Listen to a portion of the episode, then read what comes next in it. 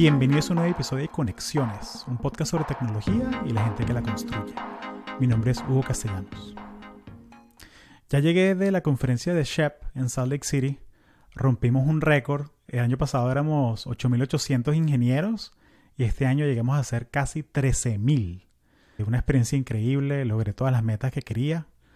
E incluso tuvimos un, un meetup, un evento con la gente que, que escucha el podcast y que estaba en la conferencia y llegaron 25 personas, que para mí es una, una locura. Uh, vamos a hacer un episodio completo sobre la conferencia y hacer como un, un download, un debrief de las cosas que pasaron. También quiero compartir un poco de la agenda que se cubrió en la conferencia para que motivarte ya que vengas el año que viene.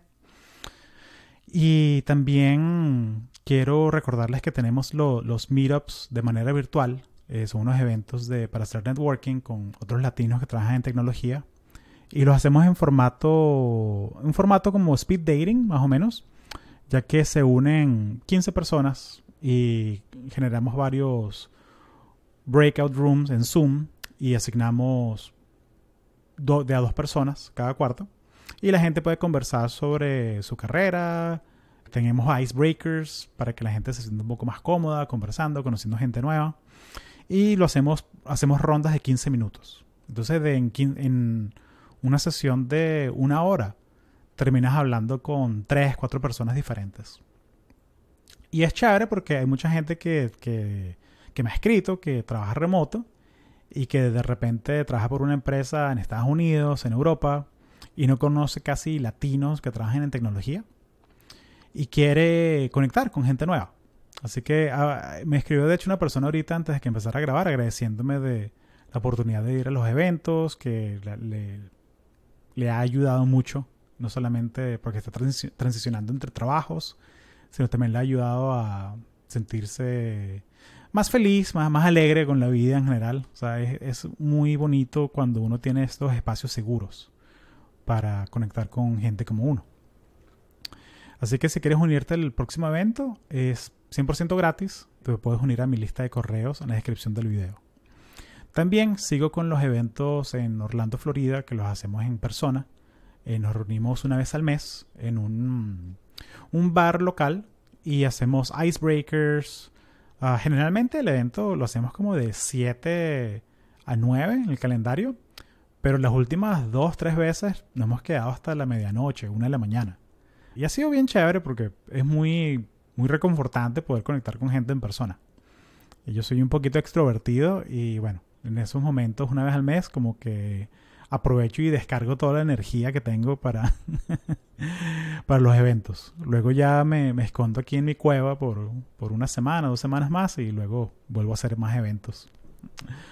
Eh, y bueno, igual, eh, la manera más fácil de enterarse de cuándo es el próximo es uniéndose a, la lista de correos en la descripción del, del capítulo. Y en este episodio conversamos con Diego Granados. Él es un product manager que ha pasado por Cisco, por LinkedIn, por Microsoft, por PayPal. Él es mexicano y él es como una... Mm, no es como, él es un, un youtuber también. Él es, él es una... Digamos que una celebridad del mundo tech, eh, ya que él ha hecho este, este canal dedicado a cómo convertirte en product manager. Diego Granados PM. Y si, lo, si ves el contenido de él, es todo sobre cómo conseguir tu trabajo. Primero trabajo sobre PM, qué es lo que hace un PM, qué es lo que no hace un PM, cómo es la relación entre los equipos, eh, qué deberías saber antes de aplicar a, Google, a Microsoft. Eh, también él tiene, da muchos recursos sobre cómo prepararte para las entrevistas. Y él ha pasado por varias de estas compañías, así que él tiene la potestad de saber cómo es que se hace para entrar a estas compañías. Y bueno, fue una conversación muy amena con él. Él es súper, súper conocedor de toda esta disciplina de Product Management, así que espero que disfrutes el episodio con Diego Granados. Y bueno, sin más, aquí está el episodio. Gracias. Excelente. Bueno, Diego Granados, bienvenido a Conexiones. Muchas gracias, gracias por la invitación. Es un placer estar aquí. El gusto es mío, el gusto es mío. Uh, y mira, me gusta comenzar con un icebreaker. Quería preguntarte si tuvieras 10 horas extra a la semana, 10 horas extra que las puedes invertir en lo que tú quieras, en cualquier cosa que te provoque hacer, que aparecen así mágicamente en tu calendario, ¿en qué, en qué las usarías? Cuando fue COVID, cuando empezó COVID, yo estaba en Seattle. Eh, Washington fue el primer estado en Estados Unidos que cerró, cerró absolutamente todo. Y entonces estuve un poco eh, de esas 10 horas extra porque no había nada que hacer después del trabajo. Y al principio las pasaba eh, viendo Netflix y viendo YouTube y se volvió muy cansado rápidamente porque era lo mismo todos los días, todas las tardes, todos los fines de semana, hasta que empecé a crear contenido. Yo empecé a crear contenido en la pandemia, empecé a experimentar, me gustó, me di cuenta que eh, tal como product management, que es lo que soy, crear productos es cosa de empezar poco a poco, empezar a entender qué es lo que está buscando la gente y hacerlo. Si tuviera 10 horas extra, más que decir, bueno, voy a meterle más a un proyecto, es, me encantaría empezar diferentes proyectos y ver dónde acaban cada uno de esos. Excelente, hacer experimentos, ver cómo se comporta, ver cómo funciona. Si no, estás en el trabajo correcto de, de Product Manager. Cuando, cuando vas a una, una fiesta y, y, te preguntan, o sea, ¿qué, ¿qué, es lo que hace un product manager? O sea, cuando de repente vas de visita de nuevo a Ciudad de México y te preguntan, oye, ¿qué es eso de product manager? ¿Qué, ¿Cómo contestas tú esa pregunta? ¿Cómo, cómo, ¿Qué ejemplos te gusta usar? Lo voy a contestar de dos maneras. La forma real es que al día de hoy mi familia no sabe qué es lo que hago y creo que mis amigos tampoco. Eh, eso es lo Gracias que por la sinceridad. eso es lo que pasa cuando alguien me pregunta qué hace un product manager y tratas de explicarlo y como que no... E, e, es, algo difícil, que a menos de que estés en tech, es difícil eh, lograr entender el todo de lo que hace, ¿no? Eh, pero bueno, esa es como la, la, respuesta real. Ahora, la respuesta hipotética de realmente cómo es que lo, lo trato de explicar de una manera que cualquiera pueda entenderlo Product Manager es como el director de la orquesta que en, en cuestión de creación de productos. Es decir, por, por ti mismo como Product Manager no puedes completar un producto, no puedes hacer nada. Es como tener un director sin músicos, pues mueves las manos, pero no pasa nada. Y sin embargo necesitas a los músicos, necesitas eh, esa orquesta que va a ser este, una combinación de ingenieros, de, de diseñadores, de, de marketing, de ventas, de equipo legal, es decir, toda la, toda la organización que está detrás de un producto que por sí solos pueden hacer muchas cosas, pero para que funcionen juntos y vayan todos en la misma dirección, necesitas al director de orquesta. Entonces, ese director de orquesta es el que no es experto en violines, no es experto en, eh, instrumentos de viento, no es experto en, eh, en, no sé, baterías, en diferentes sonidos, pero sabe mucho de todos y puede llevar a todos hacia el mismo rumbo. Eso es, eh, digamos, una manera de ver lo que es un product manager y, en, en, términos prácticos, en, la realidad, es la persona que está todo el tiempo comunicándose con todo el equipo para entender qué estamos haciendo, por qué lo estamos haciendo y cómo eso que estamos haciendo, que es un producto, que puede ser una aplicación, una página web, un producto físico, cómo contribuye a resolver problemas para nuestros eh, clientes o usuarios y cómo contribuye a la misión o el objetivo de las empresas. Excelente. ¿Y, cómo fue que supiste tú entonces que ser product manager era una, carrera que te, te llamaba la atención, ah, que era como un, un rol que se alineaba con, con, tu, con tu skill set, con las cosas que tú hacías día a día? ¿Cómo fue que, que descubriste eso? Y capaz, ¿cómo, cómo entraste a este mundo tech? me, me da curiosidad. Yo soy de la Ciudad de México, nací y crecí allá, viví casi toda mi vida este, en la Ciudad de México. Eh, estudié ingeniería porque me encantaba el tema de la tecnología. Este, sin embargo, en esa época en México, pues no había muchas empresas de tech. Entonces acabé en una consultoría de inteligencia de negocios y entonces tenía una, una parte muy interesante en la que combinaba eh, entender a los clientes cuáles eran los problemas que ellos tenían, cómo los solucionábamos, y la parte de ingeniería en la que trabajaba con ingenieros y con otros consultores, eh, eh, entendiendo y observando los datos de los clientes y viendo cómo podemos crearles reportes y crearles automatizaciones que los ayuden a resolver sus problemas. Después de cinco años de hacer esto, me di cuenta que quería, pues, como que regresar un poco a la parte de ingeniería pero ya había pasado demasiado tiempo como para volverme desarrollador de software. Yo no tenía entrenamiento ni de programación ni de nada, de ningún lenguaje. Y todavía tenía esa pasión por, por el mundo tech. Entonces decidí venirme a Estados Unidos. Estudié un MBA. Y durante el MBA, para, para los que escuchan que nunca han, nunca han este, sentido esa curiosidad de estudiar un MBA o no lo han hecho, lo primero que te ocurre cuando estudias un MBA es que no sabes qué quieres hacer de tu vida.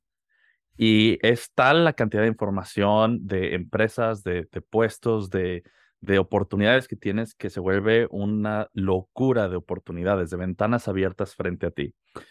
Y entonces, después de meses y meses y meses de platicar con alumnos, con gente que se había graduado, con este, compañías que venían a la escuela a platicarnos de, de sus compañías, de sus puestos que, que, tenían abiertos, empecé a escuchar product management eh, cada vez más y cada vez más.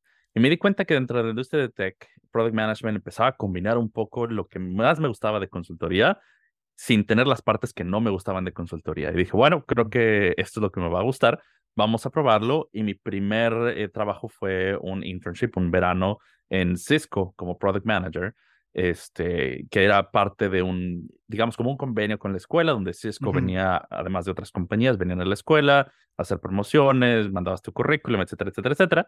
Y así es como conseguí mi verano este, de product manager. Y de aquí dije, desde entonces, desde ese momento dije, es lo que me gusta hacer. Excelente, excelente. me encanta como, como el MBA puede ser una, una ventana, como una, una cabeza de playa, ¿no? Para entrar a Estados Unidos y conseguir tu oportunidad y como, disculpa el spanglish, para pivotear tu carrera.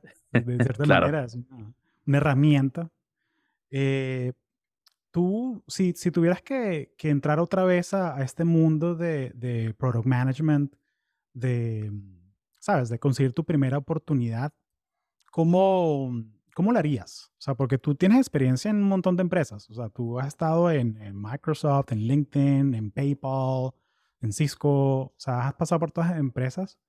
¿Y qué, qué, cómo hago yo, suponte que recién graduado de la universidad, para conseguir un entry level job en product management? ¿Cómo, cómo lo harías tú con, con lo que ya sabes? déjame partir esa respuesta en dos. Empiezo en, en Estados Unidos muy rápidamente.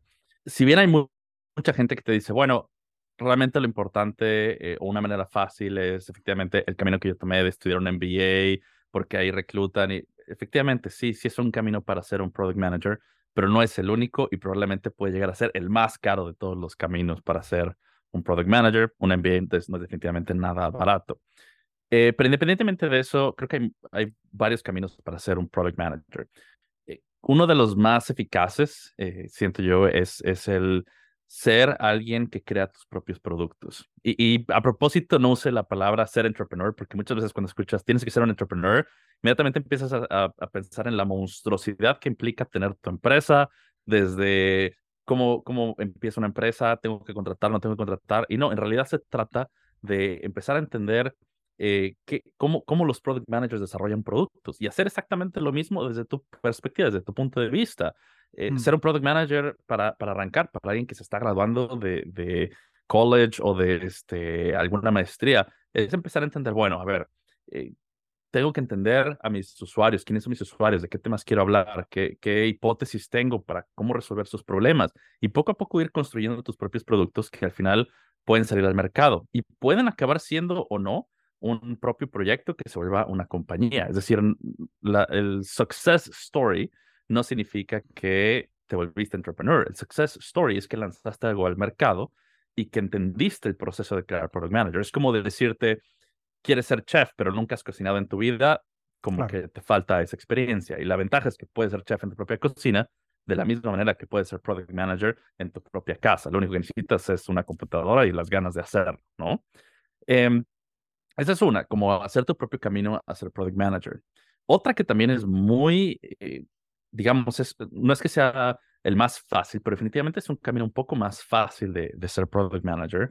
Es, eh, primera, primeramente, sobre todo si es alguien que recién se está graduando o tiene pocos años de experiencia, entender en qué empresas me gustaría este, ser un product manager. Y tomemos un ejemplo, Google, Microsoft, eh, PayPal, lo que quieras.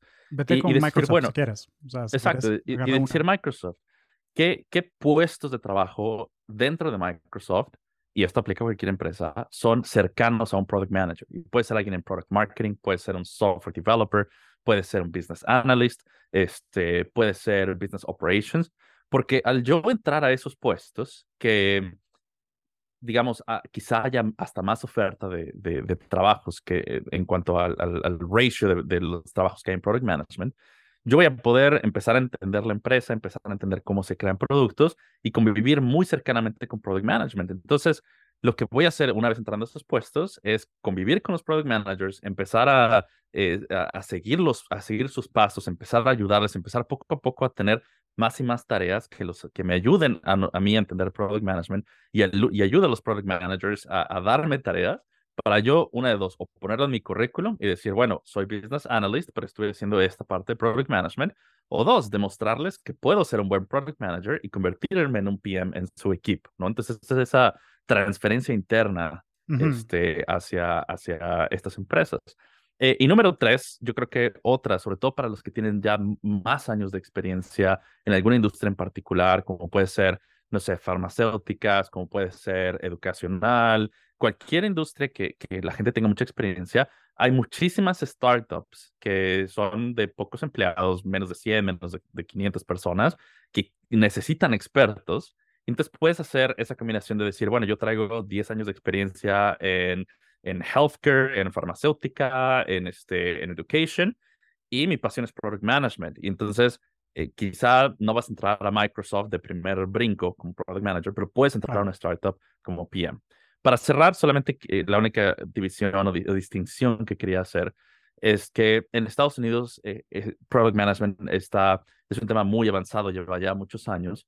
Latinoamérica, por lo que conozco, es un poco diferente en el sentido de que va la proporción de grandes empresas versus startup es un poco al revés de, de quizá de Estados Unidos, donde en muchos países de Latinoamérica vas a tener muchísimas startups versus pocas big tech donde en esas startups eh, tienes quizá más facilidad de poder, ah, con tus skills, con la, experiencia que tienes, poder entrar como product manager o poder incluso entrar con otro título y, e ir evolucionando tu, tu propio título interno hasta convertirte en un product manager, ¿no? Entonces, eh, creo que Latinoamérica tiene un, un, camino un poco diferente, pero también te puede llevar, eh, ser PM en una startup, te puede llevar a ser PM eventualmente en alguna compañía grande, si es que es tu objetivo, porque tampoco se trata de ser PM en empresa grande significa success, no, es una manera diferente de ser product manager. Claro, es como, es como, es como todo, tienes que definir qué es el éxito para ti. O sea, como que si el, si el, éxito para ti es tener una reunión máximo al día, capaz product manager no es para ti. O sea, quédate como developer, que sea el stand-up y ya. O sea, quédate como data scientist o algo así. Claro. Um, sí, porque hay que definir qué es el éxito y, siento que una, oye, muchas gracias por esa, ese overview, o sea, bien completo. Lo único que le agregaría es que también para la gente que piensa que, ay, no, tengo que estudiar, tengo que hacer una maestría, una puedes sacar un canal de YouTube y ese puede ser tu producto. Este podcast puede ser un producto. O sea, verlo de la misma manera que, que tú lanzas un producto en, en Microsoft, en Google, tú hablas con clientes, descubres si hay una necesidad, si hay un nicho, creas experimentos, creas un MVP, un minimum viable product, y lo lanzas. Y luego mides a ver qué pasa. ¿Resonó? ¿No resonó? Es como que yo lancé el primer podcast y me acuerdo que mi meta era sacar 10 episodios y ya. Y si lo escuchan 100 personas, estoy contento. Lo escucharon 10.000. claro. ah, ok, ok. Hay un nicho aquí. Hay un nicho aquí de latinos que quieren escuchar contenido tech en español informalmente. Agarrémonos de ese nicho entonces. O sea, es, es buscar qué proyectos hay alrededor de tu vida, qué problemas hay alrededor de tu vida para probar, para jugar con ellos. Y, y, eso, déjame hacer ahí un paréntesis. Creo que eso es lo más importante para todos los que estén interesados en product management. No es crear productos, es crear productos para resolver problemas, porque dijiste algo bien importante ahí es estar resolviendo un problema, ¿no? Y, es empezar a buscar problemas para resolver, no empezar a eh, ingeniarte productos simplemente por querer crear uno. Es empieza por buscar problemas, cosa que debo decir es un punto en el que la gran mayoría de los que quieren ser product managers eh, fallan, no empiezan por ese, ese paso eh, muy importante de buscar problemas y empiezan por idear soluciones a problemas que a veces ni siquiera existen. Claro, claro. Sí, o sea, problemas de, de verdad, ¿no? O sea, y con data. O sea, porque sí, a todos nos encantaría lanzar XYZ, pero a menos que me demuestres con números que sí es un problema, que la gente se está quejando, que hay un foro en Reddit lleno de gente quejándose, no, no te voy a creer, ¿sabes? O sea, es, es, necesito la data, o sea, no es, no es que me lo diga Hugo, no es que me lo diga Diego, que me cae muy bien, pero que me lo digan estos 300 potenciales usuarios, no, sí, sí. Excelente, vale, me, me, encanta, me encanta, tremendos consejos. ¿Cuáles son, ok, supongamos que yo hago mi, mi estudio personal y yo sé que, ok, me gusta, me llama la atención lo de product management, siento que puedo seguir el ritmo, sé que me encanta hablar con gente, me encanta documentar cosas, pero ¿cuáles dirías tú que son los, los skills clave? O sea, como las habilidades clave que tiene que saber que uno con, que tiene que tener para ser product manager. Um, ¿Cómo sé yo si product management es para mí? Hay una gran diferencia entre, eh, y esto es algo que, que, mucha gente confunde en decir, bueno, eh, tengo que ser técnico, tengo que saber de inteligencia artificial, tengo que saber de cómo desarrollar programas y, y quiero aquí separar que el tema de la tecnología, el saber cierto tipo de tecnología, no es un requisito para saber si Product Management es para ti, ¿no? Por supuesto que va a haber diferentes tipos de, de qué tanto profundizas en el tema tecnológico. Yo soy un Product Management, Product Manager en inteligencia artificial. Y entonces, sí tengo que saber mucho de inteligencia artificial, de machine learning, de cómo se construyen los modelos, data, etcétera, etcétera, etcétera. Pero no significa que si no sabes de eso no puedes ser product manager o, o puedes decir no es para mí. Entonces, ¿cómo, cómo sabiendo eso, sabiendo que, que, el tema de tech no, no es algo relevante para la pregunta, por así decirlo, ¿qué es lo que sí, exacto, qué, qué es lo que sí es relevante eh, para, para entender es product management es para mí?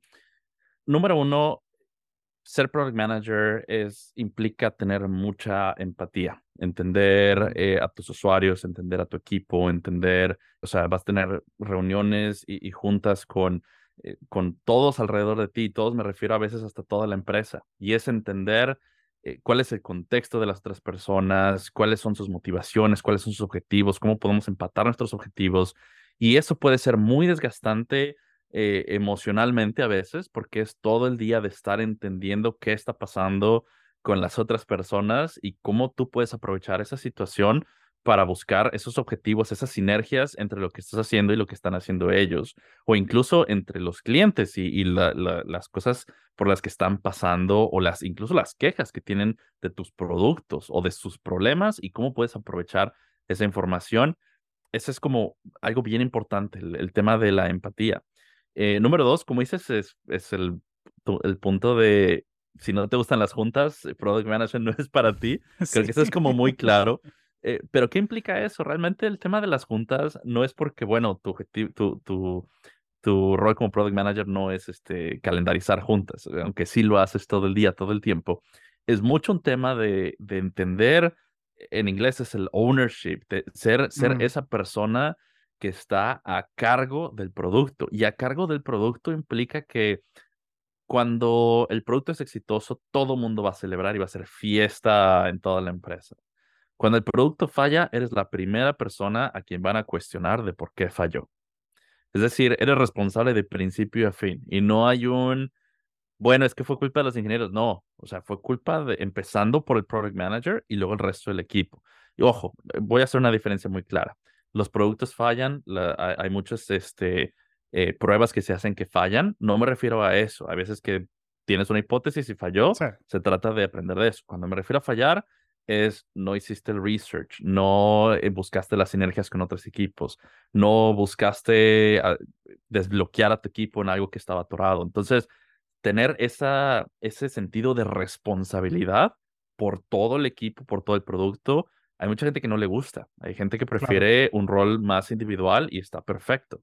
Eso yo lo llamaría como otro punto. Y creo que uno también muy importante, y quiero aclararlo aquí, hay mucha gente introvertida que me ha dicho, Diego, yo soy introvertido, puedo ser product manager.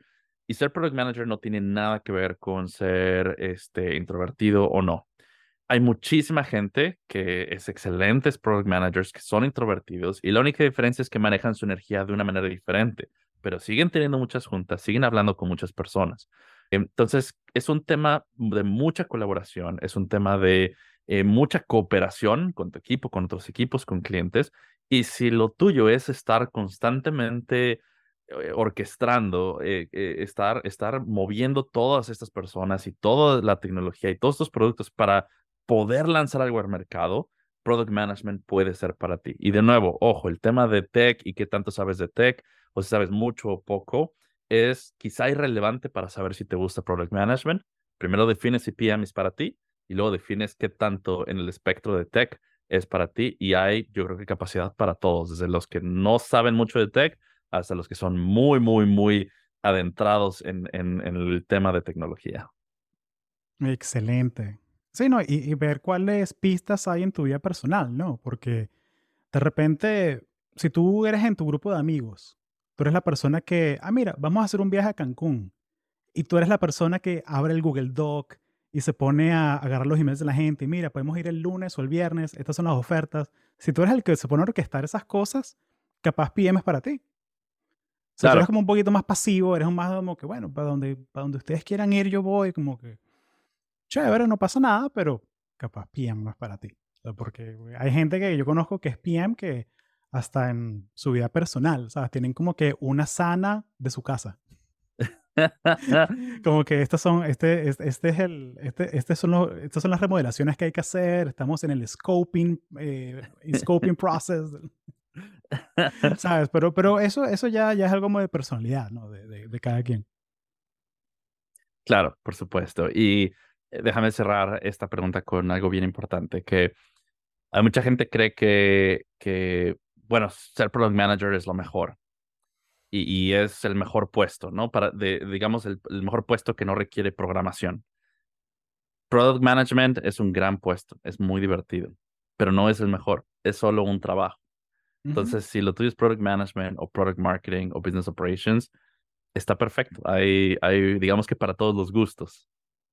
Claro, claro. Y es como esas preguntas de carrera que uno se tiene que hacer, que primero, ¿puedo hacer el trabajo? Y la segunda es, quiero hacer el trabajo. Claro. Porque, mira, capaz yo, sí, yo sé hacer el trabajo, pero que me, que me saque la felicidad, no, no. O sea, la idea es uno que combine las dos, ¿no? O sea, siempre va a haber como que un 10% del trabajo que te da fastidio, que, que todos los trabajos tienen algo así. Pero mientras tengas ese 80, 90, que si te, te activa por la mañana, es, sabes que estás en el lugar correcto. Efectivamente. Sí, me, me encantó como mencionaste lo de fallar, que fallar es parte de hacer grandes cosas, ¿no? De, de pero también el nivel de la falla, o sea, imagínate las conversaciones que tienen ahorita los, los PMs de threads, ¿no? o sea, porque de repente para, para, para mí o, o, para ti, Diego, que tú creas contenido también y tienes tu canal de YouTube que está aquí en las notas del show para que la gente lo, lo, lo revise, habla sobre product management. Capaz para nosotros tener un video que lo vea un millón de personas es increíble. es algo, es como un sueño, ¿no? Ah, tener como que un millón de suscriptores activos cada día. Pero para Threads eso es un fracaso rotundo. O sea, ¿sabes? Como que eso, eso, el, el ad revenue de eso no cubre ni los servidores, ¿no? Claro. sí.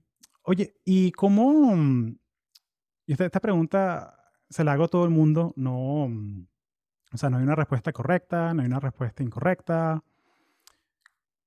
Con tu experiencia viendo, siendo PM y trabajando con PMs en tantas compañías diferentes, ¿cuál dirías tú que es la diferencia entre un, un buen PM, un buen PM que hace su trabajo, logra las cosas, y un PM estrella? O sea, un PM rockstar que, wow, quiero trabajar para esta persona, ¿Cuáles, cuáles son las diferencias en, en, el día a día con, entre esa clase de personas?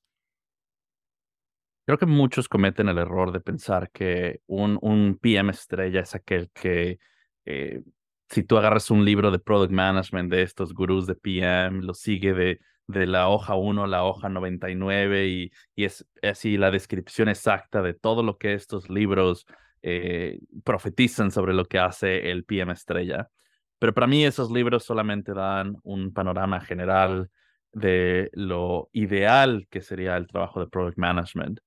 La realidad está muy lejos de lo que un libro, de lo que podamos cubrir aquí en un podcast, de cualquier blog que lean, porque es tan profundo y tan diferente el rol de un product management, de product manager dependiendo de la empresa, dependiendo del tamaño de la empresa, dependiendo del producto, dependiendo de la tecnología, que todo nos da una idea general. Entonces, un, un buen product manager es aquel que donde lo pongas va a poder sacar el trabajo adelante, ¿no? Mm. ¿Qué implica eso? Que si la organización es un caos, que se da en muchas empresas, y tú pones un product manager, va a buscar la manera de salir adelante y de sacar el producto adelante y de cumplir con las metas y de motivar al equipo y lo va a poder hacer. Y se va a desgastar y, puede que llegue a un periodo en el que diga hasta aquí, pero va a sacar las cosas adelante. Y obviamente me estoy yendo a un, a un extremo, ¿no? O sea, es, alguien que lo puedes poner y va a sacar las cosas adelante. No significa que todas las empresas sean así o que la mayoría simplemente es un caso extremo. Pero ¿qué hace un gran product manager en un caso como ese? En lugar de tratar de entender, bueno, estoy aquí, ¿cómo resuelvo las cosas? Lo que empieza a hacer es empieza a transformar las cosas alrededor de él. Empieza a entender por qué estamos diciendo que sí a todo. ¿Cómo empezamos a decir que no? ¿Cómo empezamos a dar prioridad? ¿Cómo le damos sentido a lo que estamos haciendo? Tiene sentido que hagamos todo lo que estamos haciendo y poco a poco alrededor de él empieza, deja de pensar en cómo lanzo este producto, cómo hago que salgamos adelante y empieza a pensar en cómo hago que todo esto que está alrededor de mí empieza a tener una estructura tal que todos alrededor de mí, desde el intern que puede venir a preguntarme cosas hasta el CEO, entiendan de qué se trata este equipo, por qué hacemos las cosas que hacemos, a qué le decimos que no y por qué estamos diciendo que no a muchas cosas. Porque un gran product manager, si, si tú ves el, el, digamos, si pudiéramos trazar una trayectoria de, de lo que un product manager podría hacer conforme sube de nivel, un, es, es más común ahora que tengas un product manager que llegue a ser CEO. Y el claro ejemplo de eso está eh, Sundar, de, el, el CEO de, de, Google, por ejemplo, ¿no? Eh, que tienes muchos PMs que se han vuelto CEOs y no es porque lanzaron grandes productos, sí lo hicieron, pero además de eso empezaron a transformar organizaciones alrededor de ellos para darle sentido a, qué están haciendo y por qué lo están haciendo. Entonces, no creo que sea solamente un tema de, de skills o de experiencia, sino es un tema de que esos grandes PMs comparados con buenos PMs se enfocan no solo en lanzar productos, sino se enfocan en toda la organización alrededor de ellos y la transforman. Sí, el tema de influenciar sin autoridad, ¿no? Que, porque el diseñador no reporta a ti, el programador tampoco, o sea, el business analyst mucho menos. O sea, tú estás influenciando y orquestando y, y, cuando pones un ticket en Jira, o sea, es una negociación. No, no, no, no es que le estás diciendo tienes que hacer este feature. No, no. es, es, es, es, una conversación, es un ask que, que estás haciendo. Um, oye, genial, me, me encanta. Um, quiero ser respetuoso con tu tiempo porque sé que estás haciendo, haciendo muchas cosas a, la vez. Um, cuando vemos estos modelos de inteligencia artificial como ChatGPT y BARD y, ¿sabes? Como que cada dos semanas hay uno nuevo y, y sabes, es como que el, el, tema hot del día, ¿no? Ah, me da curiosidad si tú usas eh, herramientas así en tu día a día. Si las usas, cómo las usas, ya sea en el trabajo o en tu vida personal, me, da curiosidad. Sé que eh, los techies nos gusta jugar con, con cosas, entonces me da curiosidad eso. Claro, en mi vida personal, bueno, yo estoy completando una maestría en ciencias de la computación en Georgia Tech. Mm. Eh, y ChatGPT ha sido muy, muy útil para ayudarme a estudiar, ayudarme a entender eh, quizá algunos temas que quizá no estaban tan claros en, en, en, la clase o incluso revisar mi código. Hay veces que digo, no sé por qué no, no funciona mi código, ChatGPT ayúdame, ¿no? Entonces ha sido de gran utilidad para ayudarme al estudio. En, en el tema de la empresa es muy curioso porque todas las empresas ahorita están en modo de, de pánico y todas están diciendo, ChatGPT, algo, avienten lo que sea de ChatGPT, ¿no? Y entonces es una mezcla entre los líderes de empresas ni siquiera en ChatGPT o, o estos large language models eh, de diferentes empresas. Em, y, y, los PMs tratando de entender ChatGPT y los data scientists jugando con ChatGPT. Pero hay tantos problemas todavía eh, de, de, que, bueno, podríamos entrar a detalles técnicos, pero por darte, creo que uno de los, dos de los problemas más grandes. Uno es el tema de, la, de las alucinaciones, en el que ChatGPT pues no siempre dice las cosas con, con hechos, no siempre tiene eh, los datos necesarios para, para darte una respuesta, este, digamos, con, con cierta veracidad. Y como no los tiene, no te va a decir, no tengo esta respuesta, se va a inventar una respuesta haciéndote creer que es una respuesta eh, con veracidad cuando no la es, ¿no? Y entonces es un problema que pues, las empresas están tratando de entender cómo resolver.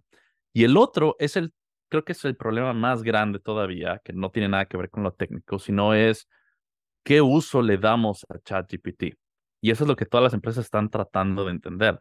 Todos los techies sabemos que eh, pues, es una herramienta muy poderosa, muy divertida con la que podemos jugar, pero ahorita los negocios están tratando de averiguar, bueno, ¿y qué hacemos con esta herramienta? Porque sé que todos los demás lo están haciendo, pero creo a la fecha, salvo ChatGPT, Microsoft y Bard, Google, salvo las empresas que están creando estos modelos, creo que el resto que los estamos consumiendo pues estamos más bien en un tema de, bueno, ¿qué vamos a hacer? Vamos a experimentar, vamos a explorar, porque no hemos visto grandes casos de, de, de, su uso en productos, en plataformas, más allá de chatbots o más allá de este, preguntas para, para, para soporte, ayudar a, clientes, no se ha visto como algo grande, un gran breakthrough en el uso de ChatGPT en las empresas. Entonces, creo que es un tema que todavía va a tardar un poco más, pero definitivamente todas o la mayoría de las empresas sí están en esta carrera de vamos a hacer algo genial, algo grande con ChatGPT, aunque no sepan bien todavía qué es eso.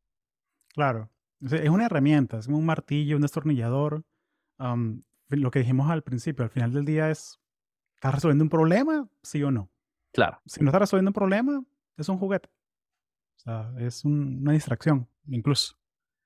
¿Cuál es tu exit strategy Qué gran pregunta, no sé si tengo una respuesta, pero creo que una de las ventajas de ser product manager es que te abre muchos caminos, desde entrar al mundo corporativo, ¿no? Como dije el ejemplo hace rato, de hay muchos que se van hasta el tema de ser CEOs de empresas. Eh, no sé si en mi camino está ser un CEO, no sé si esa presión es algo que quiero en mi vida, pero otra ventaja que te da el ser eh, product manager es que te quita mucho el miedo a emprender y a poner tus propios negocios, porque ser product manager no es que seas el CEO de un producto, pero entiendes cómo se crea un producto desde la mera concepción de la hipótesis hasta su lanzamiento. Y eso te permite aplicarlo fuera de tu trabajo de, de 9 to 5, ¿no? Entonces, no sé bien todavía cuál es mi exit strategy, pero al menos me da gusto saber que tengo diferentes opciones. Excelente. Oye, Diego, muchísimas gracias por tu tiempo, por compartir tu sabiduría con nosotros. Agradecido 100%. Al contrario, Hugo, muchas gracias por invitarme.